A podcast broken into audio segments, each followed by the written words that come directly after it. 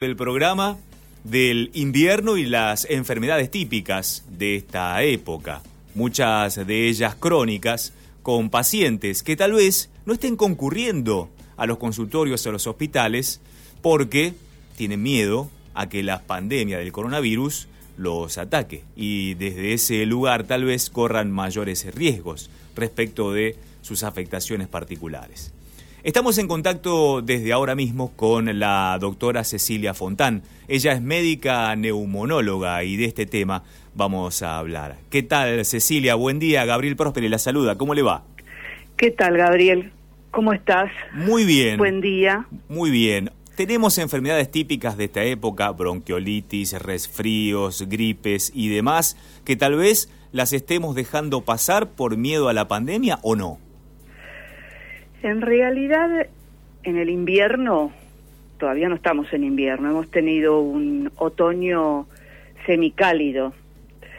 Eh, hay circulando virus y bacterias invernales, eh, de resfrío, de sinusitis, de bronquiolitis, eh, todos producen muchas enfermedades. lo más importante tal vez a tener en cuenta es que estas enfermedades se transmiten por vía inhalatoria y que ahora con las medidas que se han tomado en el país, sobre todo en la zona del AMBA, eh, han disminuido mucho su circulación por el distanciamiento físico, el hecho de indicar estornudar y toser en el pliegue del colo, eh, el uso del tapa nariz y boca, eso disminuye la transmisión de todos estos gérmenes. Como dice el dicho, no hay mal que por bien no venga. Exactamente, tal cual. Es una forma de prevenir todas estas enfermedades. El hecho de que los chicos no vayan a la escuela y estén haciendo clases de tipo eh, no presencial, también favorece esto, porque en general en los niños y en los adolescentes hay un fácil contagio en las guardias, en las guardias no, perdón, en las salas o en los colegios. Entonces, eso después lo llevan a casa. Claro. Y se contagia el adulto mayor, se contagian los padres o se contagian los hermanitos que a lo mejor tienen alguna enfermedad. Entonces eso también facilita que no haya tanta transmisión. Lo importante a tener en cuenta, creo yo, y siento, en este momento es que aquellas personas que tengan enfermedades crónicas del tipo que fuere, no dejen de hacer sus controles por miedo. No tenemos que tener miedo a este virus. Es cierto que estamos en una situación muy particular en la que nunca hemos estado, pero tampoco el humano ha vivido una pandemia con tanto nivel de comunicación y de información. Eso, como todas las cosas, tiene beneficios y cosas que no son beneficiosas, ¿no? La famosa infodemia. Es decir, hay que saber informarse bien. Hay que saber que a este virus hay que tenerle respeto, no miedo. Y que uno, cumpliendo con los cuidados, puede concurrir a hacer sus controles. Yo tengo muchísimos pacientes que tienen asma, que tienen fibrosis pulmonar, que tienen EPOC y que están sumamente asustados y que no quieren concurrir a hacer controles y eso le está pasando a todo el mundo. Hace poco los cardiólogos estuvieron hablando de esta situación. Ni siquiera por ahí concurren a buscar recetas. A pesar de que los médicos estamos habilitando y todas las sociedades de profesionales están habilitando otras formas de enviar recetas. Entonces creo que eso es muy importante de transmitir lo primero que tenemos que privilegiar es la salud, que nuestro cuerpo esté bien, que no tengamos estas enfermedades fuera de control. Eso es lo más importante. Después, tomar la medicación, hacer una alimentación saludable, ¿sí? Y tratar de hacer algo de actividad física en casa. Ah, ahí, ahí vamos a hacer un puntito. Cecilia, si me lo permite. Por supuesto. Habrá sido testigo usted de las imágenes de anteayer y de ayer a la noche de las corridas masivas que se han dado, corridas, caminatas, bicicleteadas masivas que se han dado en muchos parques de la ciudad de Buenos Aires. En función de su experiencia y como profesional neumonóloga, ¿usted cree que esto es mejor o peor para todo lo que estamos hablando? eh, uno puede tener varias miradas de lo que pasó. Por el lado de lo saludable, hacer actividad física es muy saludable. Todos lo sabemos, esto está muy difundido y forma parte de tener buenos hábitos de vida.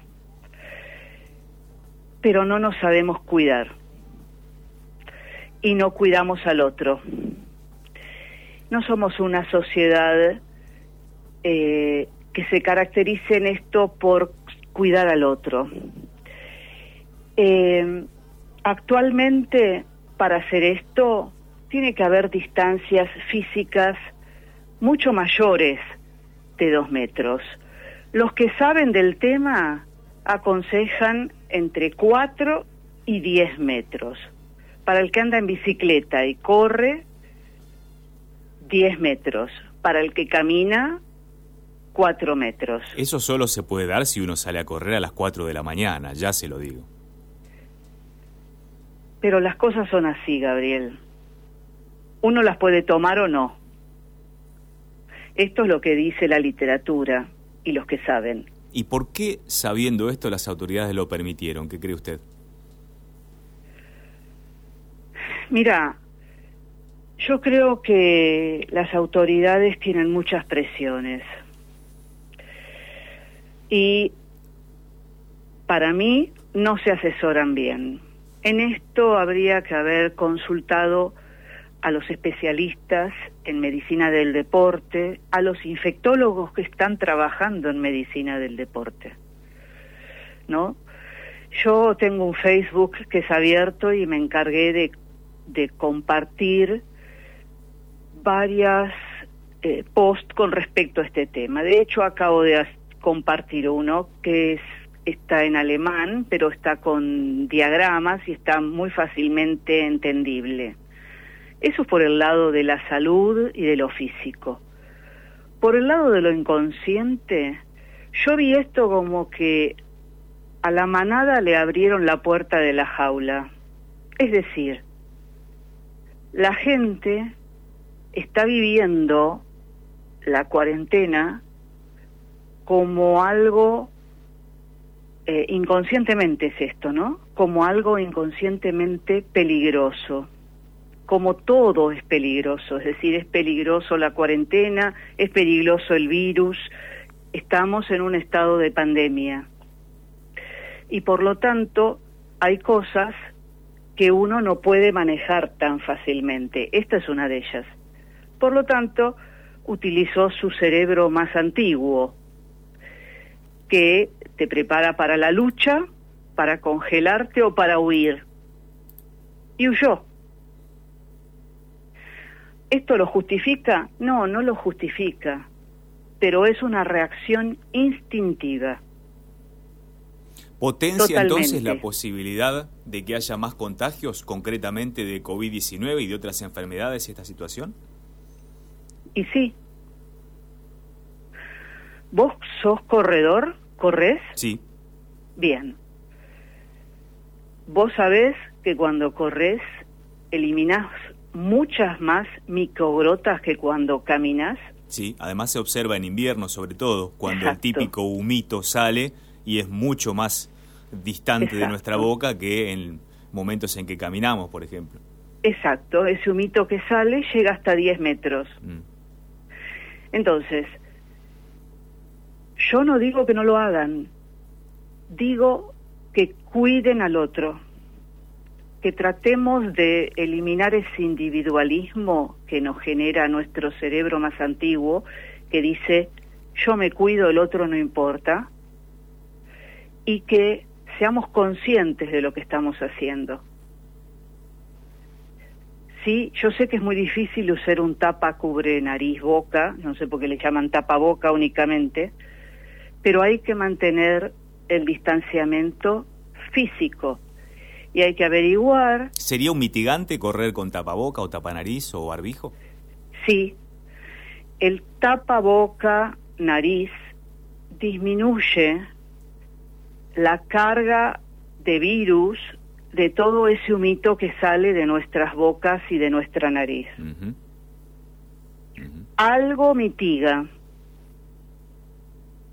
Pero es muy incómodo para correr. Uno como corredor sabe que poniéndose un pañuelo le impide que ingrese mayor cantidad de oxígeno, que es lo que necesita cuando uno hace actividad Exactamente.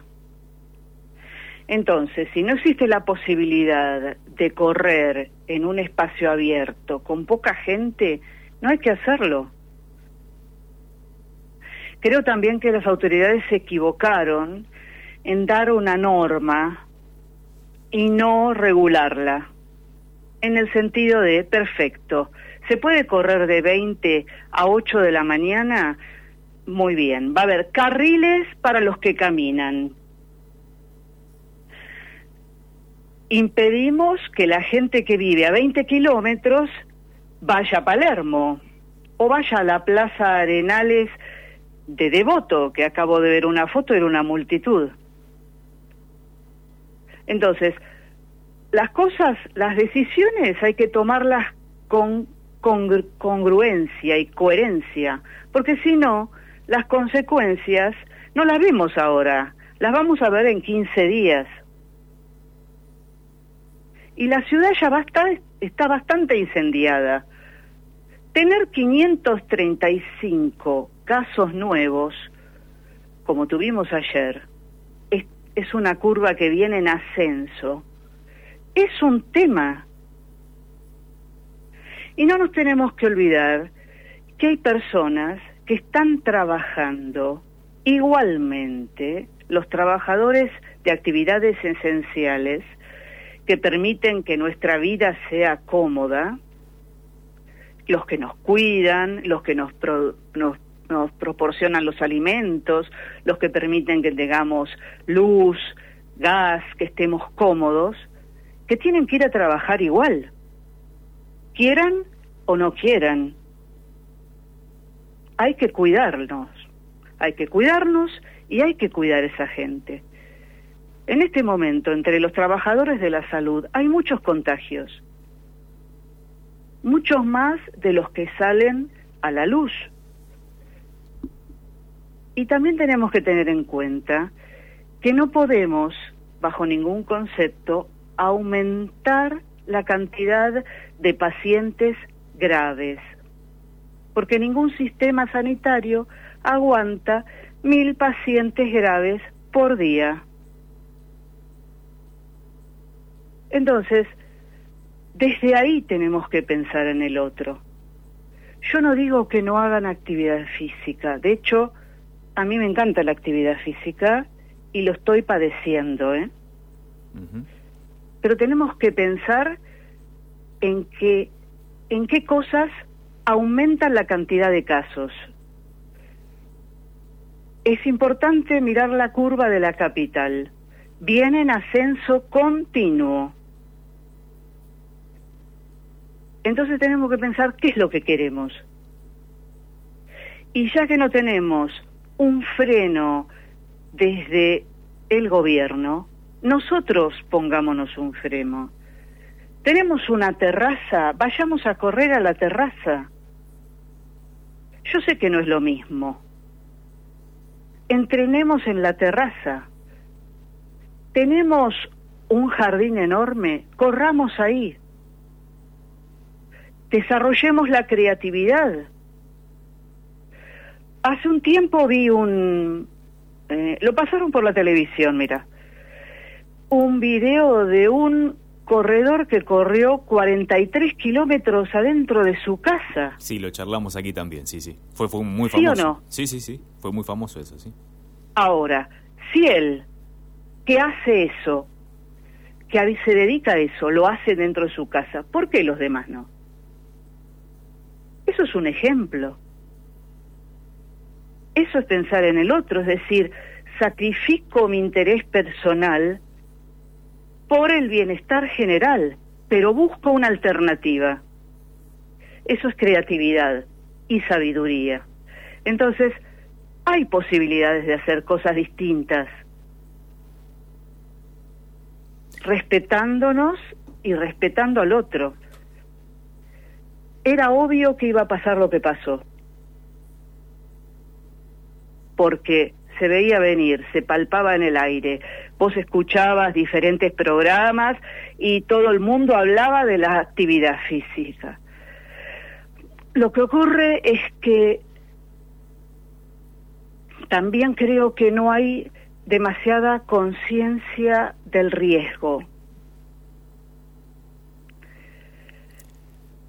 Hay mucha gente hablando de que el virus no existe o de que no es tan dañino como realmente es.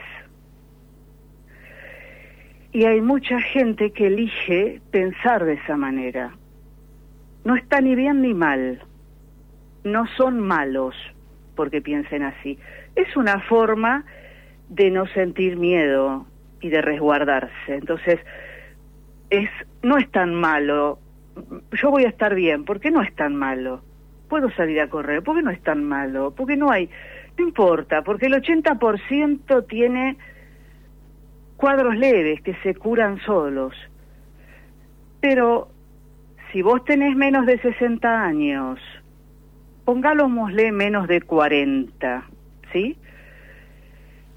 Y saliste a correr y alguien te pasó este virus, este o cualquier oro, pero hablemos de este.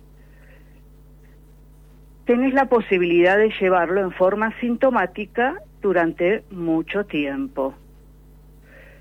Vas a tu casa. En tu casa vive o tu esposa, o tu hijo, o tus padres, que por alguna causa pertenecen a grupo de riesgo y vos le contagias el virus. No la van a pasar bien. No van a estar dentro del 80%, van a estar dentro del 20%.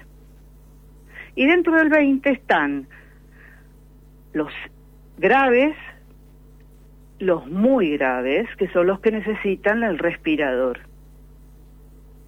Y no solo necesitan un respirador, necesitan un médico que esté especializado o un técnico especializado en manejar el respirador, necesitan kinesiólogos, necesitan enfermeros, necesitan técnicos que los atiendan, que también son personas y que también se infectan. Entonces esto es algo que nos atañe a todos. A veces uno a veces uno piensa qué diferente sería la ecuación y tal vez el pensamiento de muchos aquellos que están negando lo evidente si en lugar del grupo vulnerable ser como son hoy los mayores, los adultos mayores, fueran los chiquitos, de bebés a 10 años. Tal vez la ecuación sería distinta y hoy no tendríamos tanta gente dando vueltas en la plaza, corriendo y estando a menos de un metro de distancia. Eh, claro. Podríamos pensar de esa manera para detectar, evidentemente, qué porción de la sociedad creemos nosotros que es la descartable y cuál no. Y entonces estaríamos ante un espejo que no nos queremos ver. Tal cual. Además, otra cosa, no solo eso. No es necesario ser grupo de riesgo un adulto mayor. Vos podés tener un niño o un adolescente con asma un adulto joven con asma, un adulto joven con EPOC o con enfermedad cardiovascular o con diabetes o con obesidad o inmunodeprimido por alguna enfermedad inmunológica o oncológica o un trasplantado. Vos fíjate que los muertos más jóvenes son por esta razón, Entonces, tenemos que aprender a considerar al otro. Tenemos que entender que no somos sin el otro. no solo eh, tenemos que estar ahí para uno, para uno, tenemos que estar ahí para todos. Este mensaje que usted está dando, Cecilia, que es tan importante, lo vamos a replicar a través de nuestras redes, de nuestro de nuestra página en YouTube, porque me parece que es una entrevista muy interesante para divulgar y para que se tenga conciencia de lo que estamos haciendo minuto a minuto, día a día, por nosotros y por el otro. Ahí está el mensaje. Exacto. Nos, quedamos sin tiempo, estaría toda la hora hablando con usted, sinceramente le digo, y vamos a estar llamándola muy prontamente, se lo prometo, por el bien de nosotros y también de nuestra audiencia, que tan atentamente seguramente la siguió. Muchas gracias, doctora Cecilia Fontán, por estar con nosotros. ¿eh? Que tengas lindo día.